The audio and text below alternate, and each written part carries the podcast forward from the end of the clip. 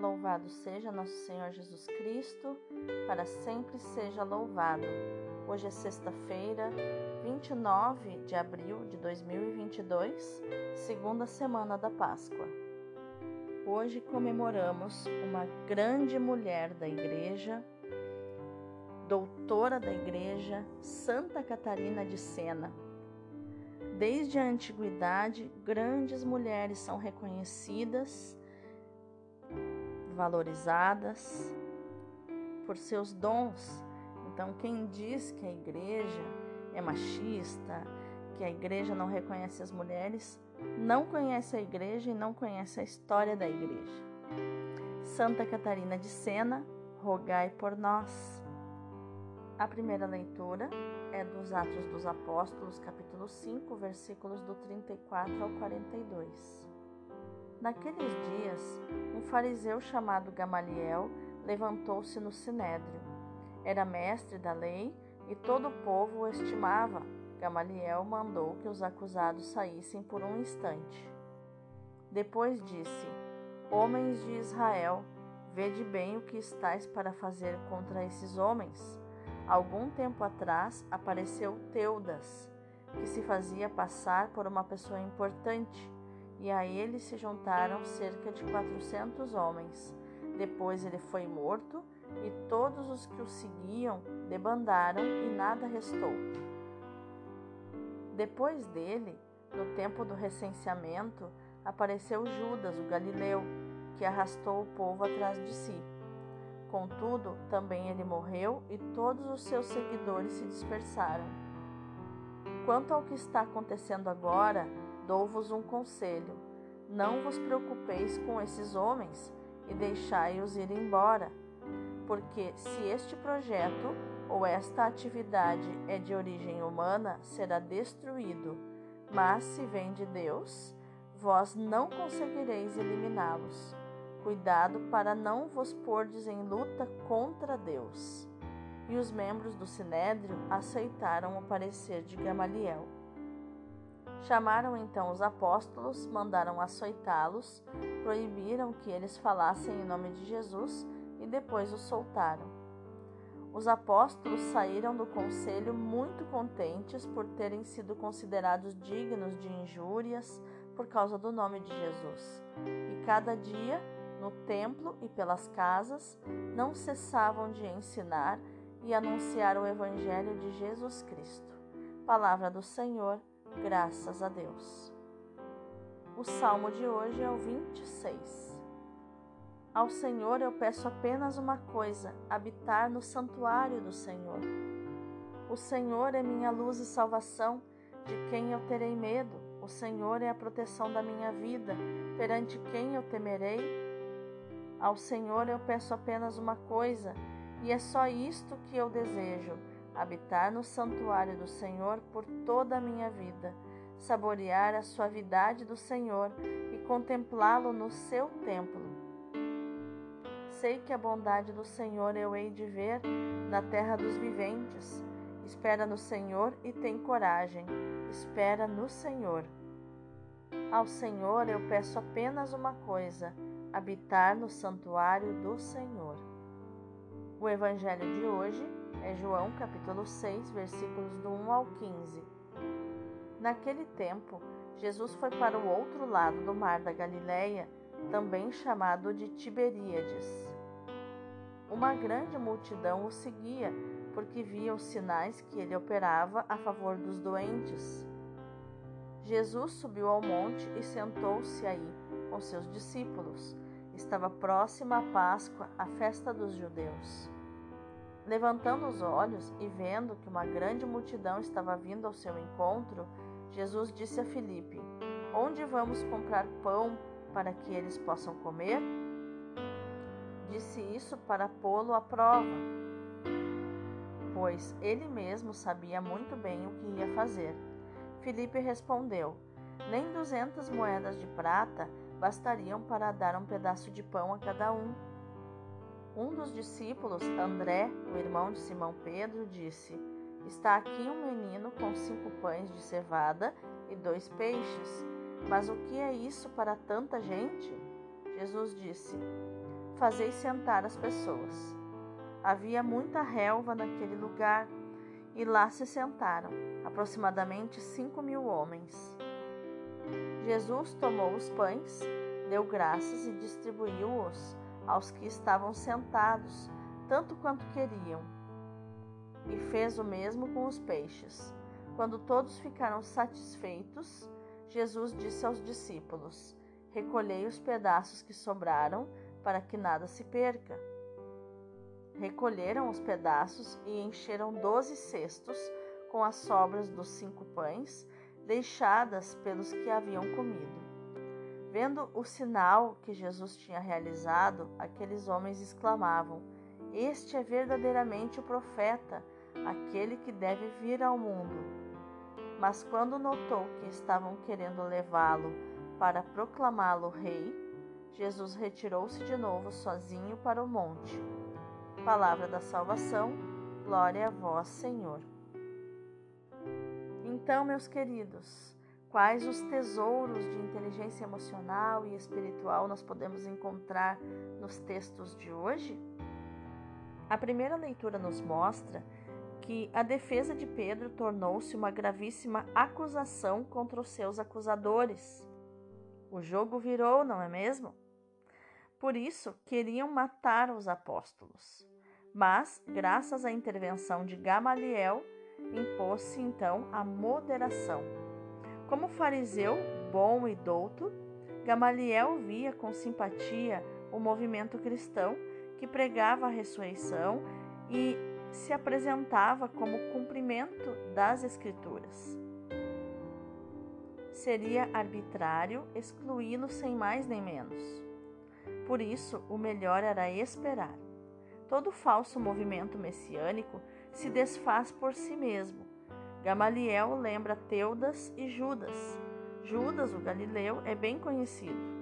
Chefiou uma rebelião contra Roma no ano 6 ou 7 da nossa era.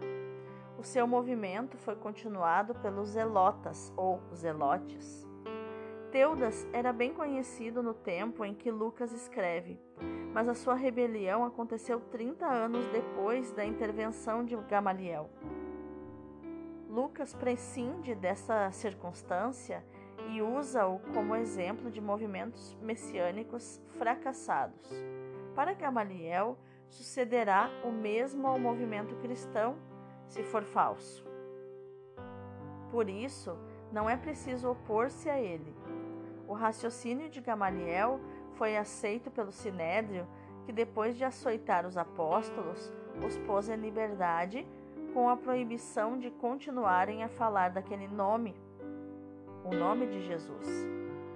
Se o movimento fosse verdadeiro, a verdade não precisa ser defendida, apenas proclamada. Ela se defende por si mesma e tudo permaneceria como aconteceu. Os apóstolos interpretaram os seus sofrimentos como honrarias concedidas por Deus.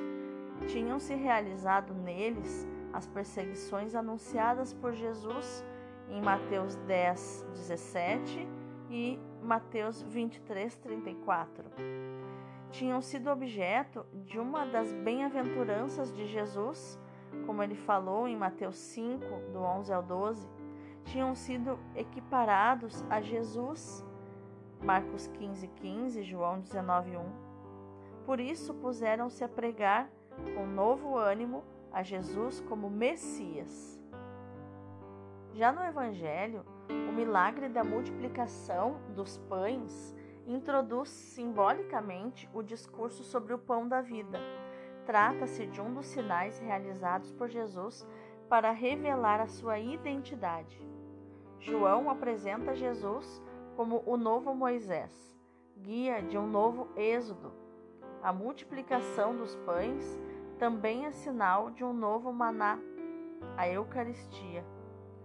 Ao narrar esse milagre, João tem uma clara intenção cristológica. Mostra que Jesus possui um conhecimento sobre-humano.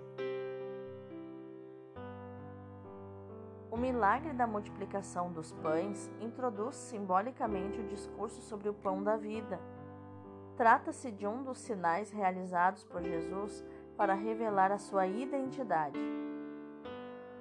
Lembrando que o Evangelho de João é o Evangelho dos sinais e também é considerado o novo Gênesis. João apresenta Jesus como o novo Moisés, guia de um novo Êxodo. A multiplicação dos pães também é sinal de um novo maná, a Eucaristia. Ao narrar este milagre, João tem uma clara intenção cristológica. Mostra que Jesus possui um conhecimento sobre-humano. De fato, quando Jesus pergunta a Filipe como resolver a situação, João acrescenta que ele bem sabia o que ia fazer. Depois, Jesus distribui pessoalmente o pão e os peixes pelos que estavam sentados, mostrando segurança na sua missão e no modo como realizá-la. Finalmente, recusa ser rei. Versículo 15. Para João, Jesus é aquele em quem se realiza o passado e se concretiza a esperança de Israel. O pão que está para dar ao povo aperfeiçoa e ultrapassa a Páscoa hebraica e coloca o milagre sob o, o sinal do banquete eucarístico cristão. Jesus fala ao povo da nova aliança com Deus e da vida eterna. Depois, alerta Felipe para as dificuldades do momento e só depois intervém para multiplicar o pão. Todos são saciados e ainda sobram doze cestos de pão. Com este sinal, Jesus apresenta-se como o Messias esperado e que é preciso acolher. Dado o contexto, eu convido você a meditarmos mais profundamente na palavra de hoje. As palavras de Gamaliel são muitas vezes usadas como exemplo de um conselho sábio. É verdade que podem ter outro tipo de interpretações, atitudes de quem deixa correr as coisas, de quem não está para se inquietar desnecessariamente, quiçá de uma mentalidade fatalista, mas quando são ditadas pelo espírito de fé em Deus, que atua na história, as palavras de Gamaliel são certamente positivas.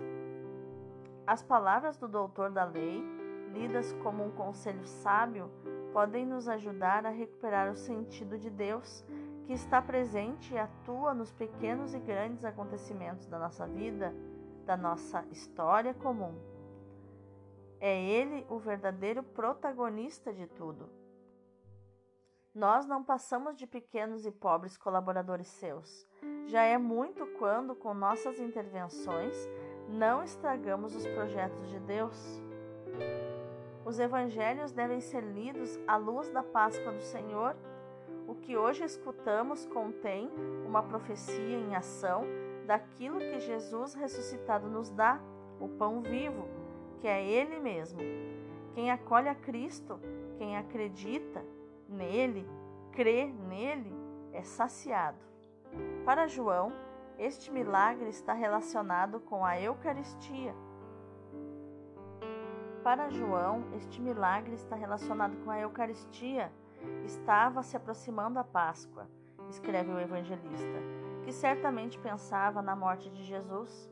No versículo 15, João é ainda mais claro quando escreve: Sabendo que viriam arrebatá-lo para o fazerem rei, retirou-se de novo sozinho para o monte. Jesus foi condenado porque recusou satisfazer os sonhos políticos do povo. Não querendo ser rei dos judeus, foi por eles recusado. Jesus retirou-se para o monte. A anotar esse pormenor, o quarto evangelista, João, pensa em Jesus elevado da terra para atrair a si todos os homens. Esse retirar-se para o monte, esse detalhe, faz todo sentido para João. Este Jesus que sobe o monte. Esta elevação, esta subida para o monte, começa na cruz mas continua na ressurreição e na ascensão quando Jesus volta para o Pai. A multiplicação dos pães é figura realizada em Jesus na sua paixão e ressurreição gloriosa. A própria pergunta feita por Jesus a Filipe tem resposta na paixão e ressurreição, quando Jesus, entregando o seu corpo por nós e derramando seu sangue por nós, compra o pão que alimenta as nossas almas. Basta a nós escolhermos a reação de, de negatividade de Felipe ou a reação otimista de André, que busca solução para resolver o problema. Tal como Jesus é o bom pão que se oferece a nós para ser comido, também nós devemos ser bom pão para ele e para os irmãos. Devemos nos tornar nós mesmos Eucaristia do Senhor para qualquer pessoa, em qualquer situação, praticando os frutos do Espírito, como Paulo diz em Gálatas 5:22, que são as próprias exigências da Eucaristia: amor, paz, alegria. Deste modo, a nossa vida, tal como a do Padre Deon, torna-se uma missa permanente. Vamos orar? Obrigada, Senhor, porque pelo sacrifício de Ti mesmo te tornaste nosso alimento. Acolhemos emocionados e agradecidos o dom que o Senhor nos faz, que o Senhor nos dá. Cremos em Ti, mas aumenta a nossa fé para que possamos ser alimentados do pão que és Tu e entrarmos na comunhão divina que faz de nós uma unidade com todos aqueles que comem do mesmo pão o pão vivo que dá a vida. Com a fé, dá-me também sabedoria que me permita discernir o que eu devo deixar e o que eu devo acolher, aquilo que eu devo deixar fazer a Ti, Senhor, e o que eu devo eu próprio procurar fazer. Aquilo que é para o Senhor fazer e aquilo que é minha parte fazer. Dá-me humildade para aceitar o que tu queres e secundar os teus projetos misteriosos, mas infalíveis. Amém. Então, contemplando essa nossa leitura orante de hoje, nosso Lexio Divino, nós podemos aplicar a devoção ao Sagrado Coração de Jesus como aplicamos também a Eucaristia estas palavras do livro da sabedoria. Vós lhes destes o pão do céu, que tem todos os sabores. O maná tinha o sabor daquilo que se queria comer. A Eucaristia tem todos os sabores. É um pão do céu que tem todos os sabores. Como o maná do deserto, como o maná eucarístico, esta devoção é um alimento celeste que tem todos os gostos, todos os sabores espirituais que se adapta maravilhosamente a todas as almas, quaisquer que sejam as suas necessidades, a sua condição, a sua atração particular. A devoção ao Sagrado Coração desperta-se a todos os mistérios e a todos os estados de nosso Senhor ela dá a explicação de tudo apenas com esta palavra: amor. Como os fiéis encontram nesta devoção todos os motivos de confiança e todo o encorajamento para a virtude, os sacerdotes hão de nela encontrar o ideal da vida sacerdotal e o modelo do qual devem aproximar-se, como nos diz Padre Leão Deon, que nesse trecho ele falava aqui com os padres, mas que essas palavras também servem para nós. Que no dia de hoje, meu irmão, minha irmã, nós possamos meditar, proclamar e viver nesta palavra de João 6,14. Este é realmente o profeta que devia vir ao mundo.